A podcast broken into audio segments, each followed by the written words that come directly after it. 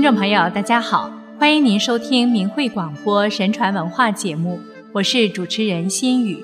在今天的节目中，我们给大家介绍一位宋代的君子周敦颐。周敦颐字茂叔，号濂溪，宋朝道州营道（今湖南道县）人，被世人称为濂溪先生。他自幼喜好读书，以名节自砥砺，是宣冕之贵、金玉之富，犹如诸臣一样的轻微。认为君子以道充为贵，深安为富。他为官清正，以廉判明断著名，很多次洗刷冤狱，敢于为民请命。他注重教化，以道学倡世，世皆从化。史称其志趣高远，博学力行，有古人之风。周敦颐二十四岁时被朝廷任命为洪州分宁县主簿，当时该县监狱拘押了很多犯人，案件长久拖延不决。他上任之后，立即讯问审理，依法处置，对于那些无故被关押的百姓，一一释放回家。受到百姓交口称赞，有一陈年旧案，因为案情复杂，久拖不决。周敦颐接手后，一讯立辩，只审讯一次就立即弄清楚了，有了决断。对此，县里的人无不叹服，说：“就算是老吏都做不到啊。”周敦颐因政绩突出，很快被推荐担任南安军司礼参军。依然负责办案。当时有个犯人，根据法律不应当判处死刑，然而南安军转运使王奎却想重办，执意将他处死。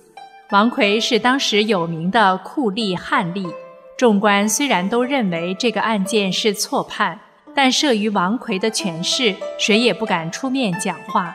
唯独周敦颐挺身而出，对照法律条文的规定据理力争。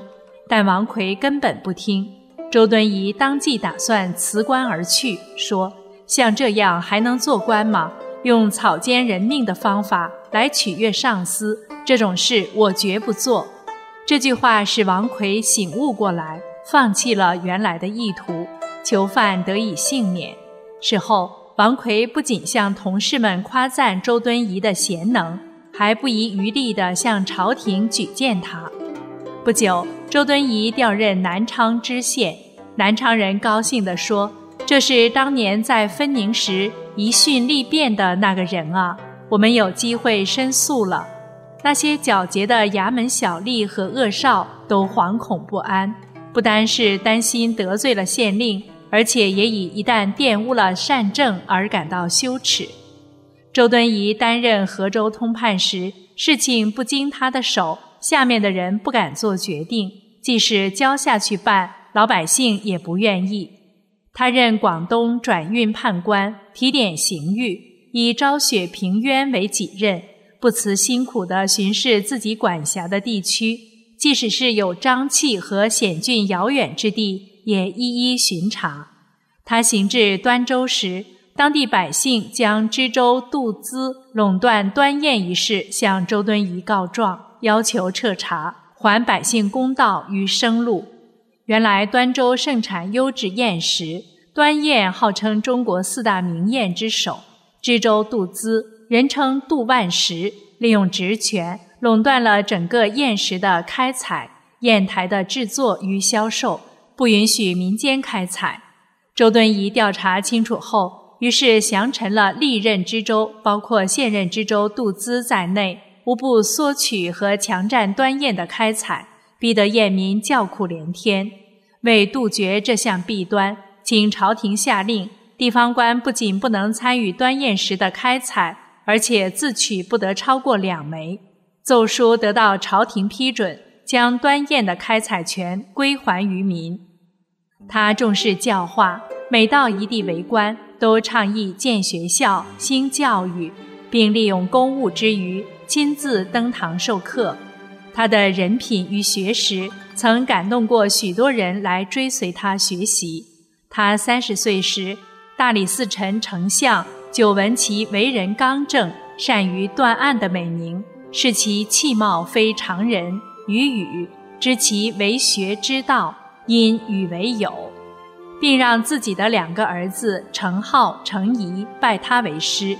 程颢、程颐后来皆成为著名的思想家、教育家，人称二程。二程后来说，年少时就是因为听周先生讲道。慨然有求道之志。周敦颐任赣州通判时，与上司赣州知府赵汴建立了深厚的友谊。赵汴钦佩周敦颐胸怀洒落，如光风霁月之风范；周敦颐则敬重赵汴刚直不阿、铁面无私之秉性。赵汴也是非常注重教化之人。两人分析，要将黔州治理好。还需通过讲学，帮助读书人加强自身修养，在社会上兴起学习风气，从而提高百姓素质。他们一起创立了清溪书院，并在书院里讲学。赵汴讲了“慎独乃入德之门也”，周敦颐讲了“君子不贰过”的内容，其意都是严格要求自己的为人之道，深受人们的欢迎。每当他们来讲学时，视之从学者甚众，整个学校座无虚席。在他们二人的倡导下，各级都大兴讲学之风，黔州呈现出政治清明、百业兴旺、民风淳朴、文风鼎盛的繁荣市景。周敦颐淡泊名利，从不以权谋私，写了《任所记相关故旧》给家乡族人。诗中一句“官清赢得梦魂安”，道出了他为官的宗旨。他是这样说的，也是这样做的。曾自述：“御书可足岁，绢布是衣食。保暖大富贵，康宁无价金。五乐盖一族，廉名朝暮真。”从中可见其操守和志趣。他虽在各地做官。但俸禄甚微，即使这样，还将大部分资助了他人。自己虽然清贫，却从不以为苦，反而处之泰然。有一次他患病，有人攀星寺前去看望他，感叹道：“是其家，福裕之福，只一婢妾，钱不满百，人莫不叹服。此于之亲见也。”身为州官。这样简朴的生活，怎不令人肃然起敬？赵汴在《记周茂书》诗中有“诗笔不闲真丽隐，宋庭无事恰明欢”的句子，赞扬他在郴州知州任上宋事几无，民情欢洽。苏轼也曾感慨地说：“先生本全德，连退乃一语。”黄庭坚《怜惜诗序》称赞他人品甚高，胸怀洒落，如光风霁月。光风霁月亦成为成语，流传下来，原意形容雨过天晴时万物明净的景象，也常用于比喻人开阔的胸襟和心地。人们钦佩其为人、为官、为学，他每到一处都受到百姓的拥戴。他任南康军知军时，曾建书堂于庐山之路，因堂前有一溪，乃以莲溪命名，以致清白，并在此创办了莲溪书院。晚年即归隐于此。他或参经悟道，与高僧道人交游；或讲学教徒育人，一生酷爱莲花，在书堂前早有一池。名莲池，种植莲花，以莲之高洁寄托自己毕生的心志。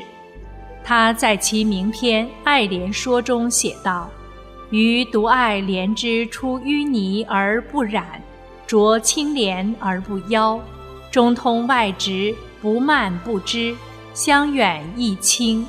莲花之君子者也，可谓莲如其人。”其人如莲，莲之清逸高洁的君子风范，不正是他在任何环境下都能做到矢志不渝、保持节操的真实写照吗？读爱莲说，使人产生积浊扬清、荡涤尘垢的精神力量，勉励世人，无论在任何环境中，坚持真理和道义，不与社会黑暗势力同流合污，始终保持自己的真我本色。美德如莲枝芬芳，香远益清。